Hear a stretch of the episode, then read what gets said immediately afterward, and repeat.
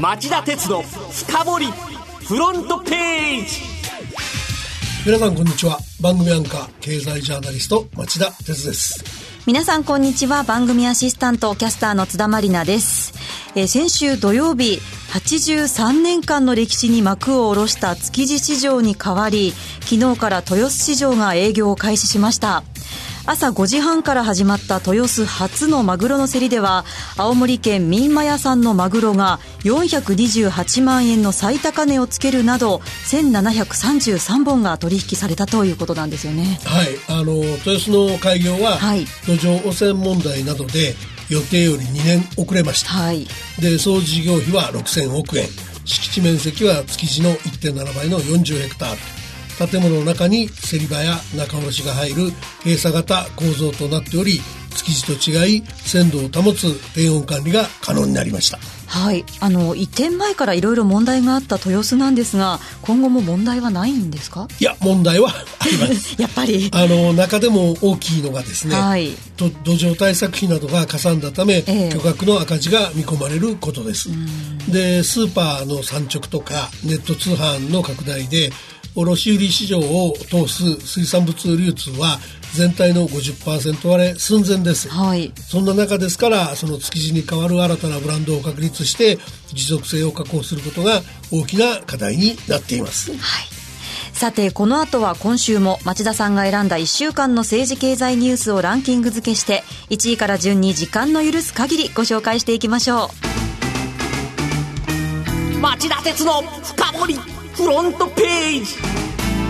まずは今週1位のニュースです。新興国マネー流出を引き金にリーマンショック級の経済危機のリスクも。IMF が日本の報告書で警鐘を鳴らす。IMF 国際通貨基金は火曜世界経済見通しと世界金融安定報告の2つの定例報告書を発表しました。世界経済見通しではおよそ2年ぶりに世界経済の見通しを下方修正。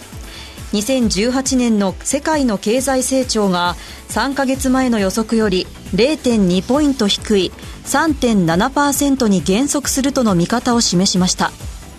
世界金融安定報告では国際金融市場が不安定になった場合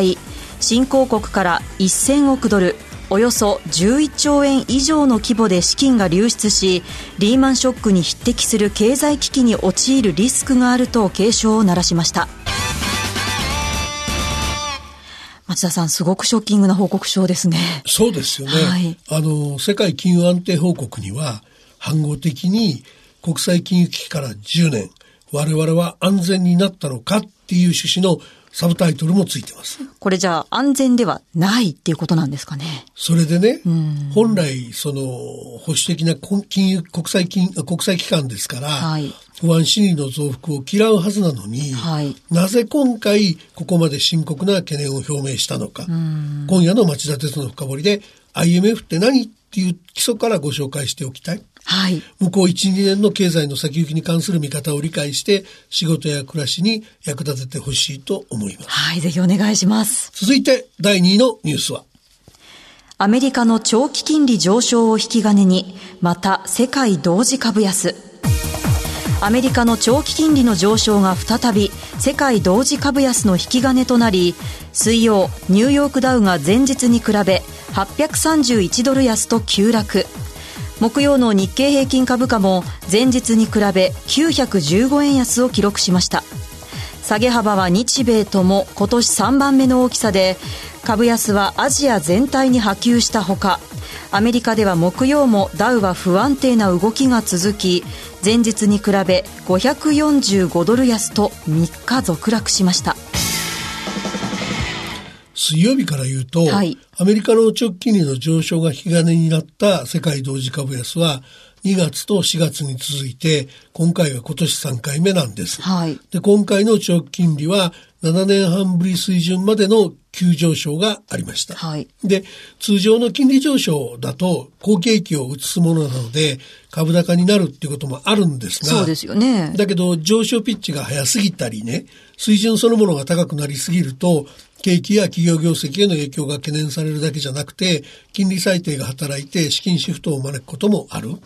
で、今回はアメリカの長期金利の上昇が新興国のマネー流出を増幅しかねないとの不安心理が働いた可能性もあります。はい。あの、木曜日もニューヨーク市場3日続落でしたが、今日の東京の終値は103円高でしたね。そうですね。で、木曜日にアメリカで注目されたのは、米中の貿易戦争です。はい。トランプ大統領と中国の習近平国家主席が11月末に会談するとの報道報道で、近畿のキャタピラーや航空機のボーイングなど中国関連銘柄が買われる場面があったんですが、えー、アメリカの政府高官が実現の確証はないと述べちゃって、中国関連銘柄も下げに転じてしまった。はい。で、新興国市場からのマネー流出懸念と、アメリカ発の貿易戦争の二つがくすぶる限り、株式市場では荒っぽい動きが続く可能性は否定できないと思います。はい。続いて3位のニュースは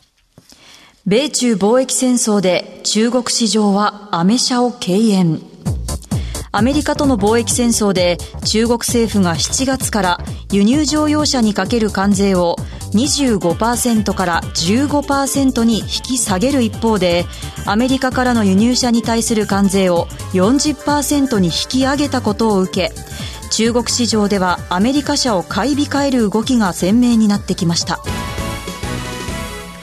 れ逆に中国で売り上げが伸びたメーカーっていうのもあるんですか？あの、全体に輸入車各社の販売低調だったんですけど、ええ、唯一日本のトヨタ自動車が売り上げを伸ばしました。はい。ゼネラルモーターズの7月から9月の販売実績が前年同期比で15%減ったのに対して、日本から高級車レクサスを輸出しているトヨタは19%の増加になりました。はい。喜べるような、あの、中国経済が減速すれば、トヨタも苦戦しかねないので、はい、喜べるような話ではないと思いますけども、えー、貿易戦争のバカバカカバカしさをアメリカ国民はよく考えて、来月に迫った中間選挙に臨んでほしいですね。はい。それでは4位のニュースはこれです。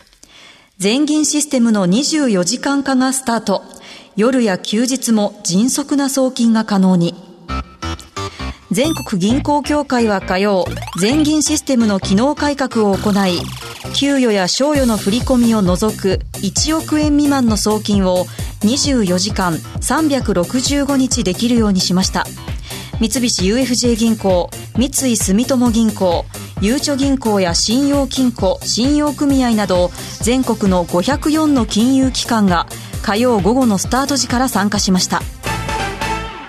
これまでこの全銀システムの稼働時間は平日の午前8時半から午後3時半まででそのため他行への振り込みは午後3時までという制約がありました。はい。で、今回不参加のみずほ銀行、農林中央金庫なども準備が整い次第参加する予定です。はい。続いて5位のニュースは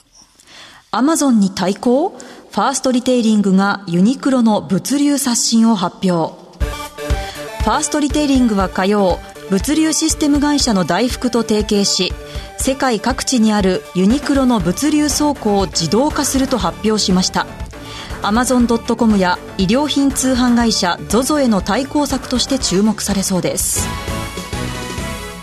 これはユニクロが通販に本格的に参入ということですか？そうですね。はい、あの、ユニクロは店舗での販売は強いですけど、ええ、ネット通販でアマゾンや ZOZO に対して出遅れてますよね。そこで今回顧客の手元に商品がより早く届くようにして、ネット通販などの売り上げを増やすほか、その同時に企業として物流部門の省力化や低コスト化を進めて、売上の伸び悩みを補い、安定的な収益を確保する狙いがあるようです。なるほど、わかりました。まずは1位から5位までのニュースでした。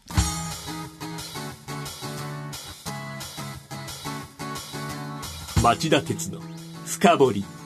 フロントページ第6位のニュースはこれです新卒一括採用が曲がり角に経団連が現行ルールの廃止を発表。経団連は火曜、大手企業の採用面接の解禁日などを定めた現在の指針を2021年春入社の学生から廃止することを正式に発表しました。今の指針は大学3年生が該当する20年入社が最後の対象となります。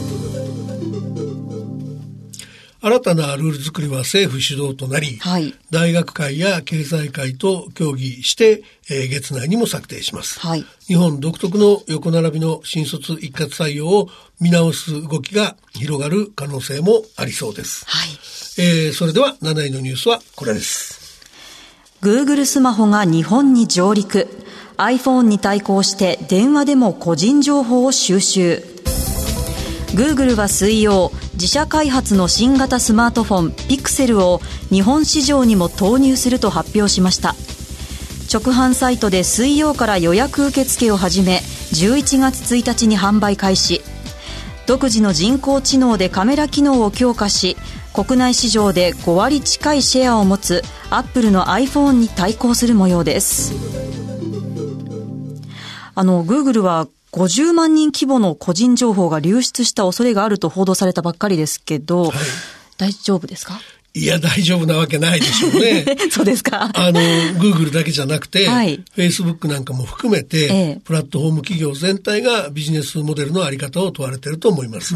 で、またそのスマホ用の基本ソフト Android の提供方法について、EU の欧州委員会が7月に43億4000万ユーロ、およそ5600億円の制裁金を命じたことを不服として EU 司法裁判所に提訴するニュースもありました。はい。この法廷闘争の方は、まあ数年はかかりそうな感じですよね。そうですか。で、あの、お話は戻るんですが、ええ、このピクセルっていうスマホどんなものなんですか？あ、ピクセルシリーズは2016年にアメリカで発売したんですけど、はい、日本投入は今回が初めて。うん、で、従来展開し展開していたスマホ Nexus は端末メーカー大手との共同開発だったのに対して、ピクセルは Google の独自開発。で、AI による被写体認識が、えー、特徴で、例えば集合写真を撮る際に全員が笑顔のタイミングを捉えて撮影したり、画像補正機能を使って高画質のズーム撮影もできます。おあの、新しいもの好きの私としては結構使ってみたいんですけど。ごめんなさい。あの、今のスマホはですね、はいはい、最盛期の PC と同じで、はい、モデルチェンジといらない機能が多すぎると僕は思っていまして、あまあ、へそ曲がりって言われそうですけど、お金はこの手の消耗品よりもっと他のもの、他のことにかけたいなと思います。そうですか。えっと、プラットフォーマーのビジネスモデルの根幹になる個人情報をですね、はい、検索エンジンだけじゃなくて、はい、自社製のスマホからも収集しようっていうのが Google の狙いのようですよ。はあ、なるほど。それでは8位のニュースは、携帯料金引き下げへ、総務省研究会が初会合。総務省は水曜、携帯電話料金の引き下げ策を検討するモバイル市場の競争環境に関する研究会の初会合を開きました。今後8ヶ月程度かけて具体策を検討する方針ですどんなことを話し合う研究会なんですか？えっとね、具体的な論点としては、あの、3つありまして、はい、格安スマートフォン事業者が大手から通信回線を借りる際の接続接続料の見直し、はい、から大手のグループ内での不透明な金銭支援の有無、から複雑で分かりにくい料金プランの簡易化などです。はい。まあ、要するに、競争を妨げる要因がないか検証しようということのようです。はい、あとですね、今朝、政府の規制改革推進会議も来年夏の答申で 5G の、5G の普及に向けて、料金引き下げの仕組みを検討して、えー、制度改革の加速を後押しする方針を打ち出しました。はい。それでは9位のニュースはヘイリー国連大使年末に辞任、トランプ政権内に衝撃。アメリカのトランプ大統領は火曜、ニッキー・ヘイリー国連大使がこの年末に辞任すると発表しました。ヘイリー氏はトランプ大統領のアメリカファーストの外交方針を国連で体現し、トランプ氏との関係も良好と見られていたため驚きが広がりました。このヘイリーさんどんな方なんですか？えー、っと、ヘイリーさんインド系で、元サウスカロライナ州知事。はい。共和党内では数少ない、えー、非白人の女性の政治家です。はい。で、2017年のトランプ政権発足に伴い国連大使に就任してました。はい。2020年のあの大統領候補と目されてきたんですが、えー、まあ、トランプさんのライバルになるんじゃないかって言われてきたんですが、はい、今回の記者会見では私は立候補しないと。で、私はここにいる人を応援すると約束すると述べて、隣にいたトランプさんを支持すると表明しました。はい。えー、ヘイリーさんの後任って、だけどそのトランプさんやりたい人が多いって言ってんですけど、はいはい、そんなにいるんかなっていう難しい仕事ですからね、えー、気になるとこですよね。そうですね。それでは10位のニュースはこれです。イギリスの合意なき EU 離脱に備え、トヨタと日産がヨーロッパ大陸でも販売認証を取得する体制に移行。2019年3月に迫ったイギリスの EU= ヨーロッパ連合離脱が合意なき離脱に陥る事態に備えトヨタ自動車や日産自動車がこれまでイギリスだけで取得していた EU の自動車販売のための型式認証をヨーロッパ大陸でも取得できる体制に変更することが明らかになりました。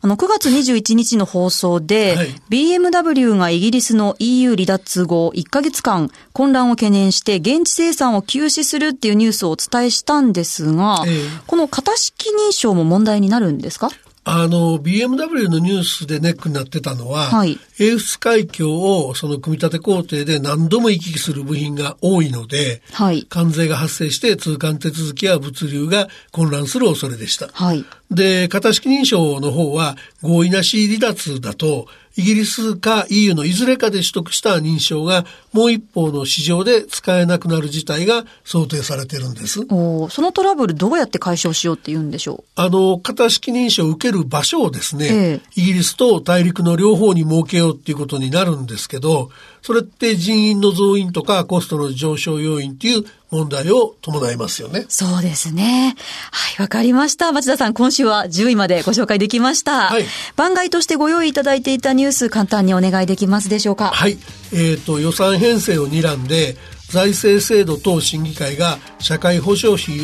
保障費抑制問題の議論を開始したと。はいただこれ参議院選を控えてて問題先送りになりそうだっていう話ですね、はい、それから自社株買いで取得した金庫株を役員の報酬とか M&A の対価に充当する企業が増えてると、はい、えー、今年の4、9月はあの前年同期8割増の292社で過去最高だったっていう IN 情報センターの調べですね、はい、で最後は火曜日またも東証のシステム障害で、えー、証券40社経由の株取引が一時不能になったと、はい、で原因はメルリンチの伝聞の大量不正送信じゃないかって言われてるようです。はいわかりました。さてこの後夜11時から町田鉄の深掘り今夜はどんなお話でしょうか、えー、今夜は、えー、国際機関 IMF が経済の先行きを憂えるわけと題してお送りします。はいそれでは今晩11時から町田鉄の今日の深掘りで再びお耳にかかりましょう。それでは